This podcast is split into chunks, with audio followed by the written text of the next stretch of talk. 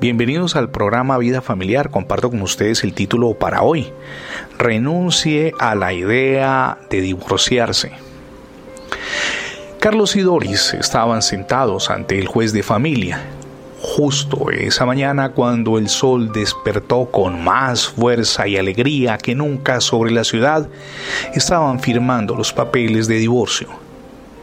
Llegué tarde porque tuve que llevar los niños al colegio se excusó ella. Un silencio abrumador invadió la pequeña oficina. Carlos recordó en ese fugaz instante todos los momentos buenos junto a su cónyuge. Curiosamente no recordó los argumentos que había esgrimido para separarse. Consultó el reloj, más por costumbre que por incomodidad debido a la tardanza. Luego miró al juez y tomó la decisión que luego diría fue la mejor. No puedo hacerlo, le dijo, no firmaré. Su abogado lo miró atónito, pero al caer en cuenta de lo que ocurría, simplemente acordó ultimar los detalles para dejar sin piso cualquier trámite de divorcio. Definitivamente no iban a avanzar en esa dirección considera que tiene razones para separarse de su pareja. Puede que las hayan. Incompatibilidades de caracteres, descuido del amor mutuo, pérdida del, afecto, qué sé yo, podríamos hacer un listado muy largo. Sean cuales fueren los argumentos, está claro que el divorcio no es la solución, porque jamás ha estado en el plan de Dios como lo leemos en el libro de la familia que es la Biblia, y Malaquías 2.16 en particular dice, porque Jehová Dios de Israel ha dicho que él aborrece el repudio y al que cubre de iniquidad su vestido.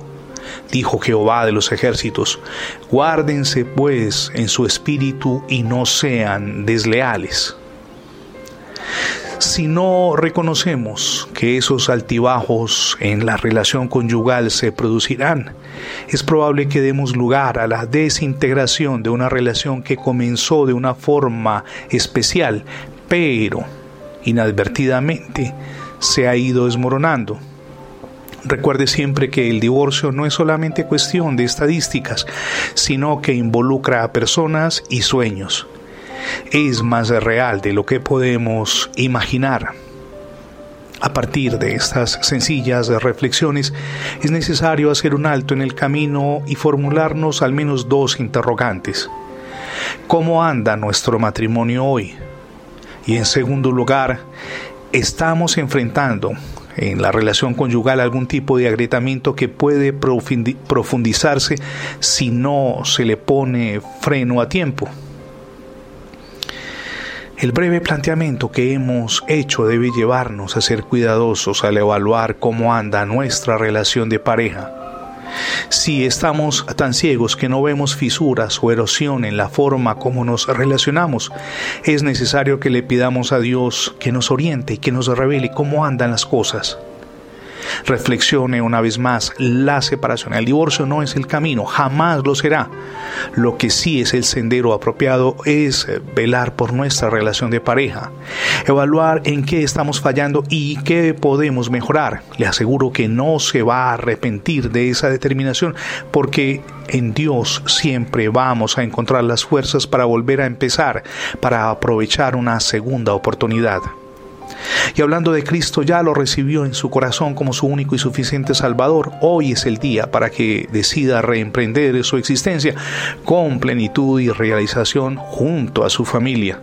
Prendidos de la mano del Señor Jesucristo, podemos lograrlo. Gracias por acompañarnos en las transmisiones diarias del programa Vida Familiar. Si por alguna circunstancia se ha perdido las anteriores emisiones, por favor ingrese la etiqueta numeral Radio Bendiciones, se lo repito, numeral Radio Bendiciones en Internet. De inmediato tendrá acceso a múltiples plataformas donde tenemos alojados nuestros contenidos digitales. Mi nombre es Fernando Alexis Jiménez y hago parte de la misión Edificando Familias Sólidas. Dios les bendiga rica y abundantemente en este día.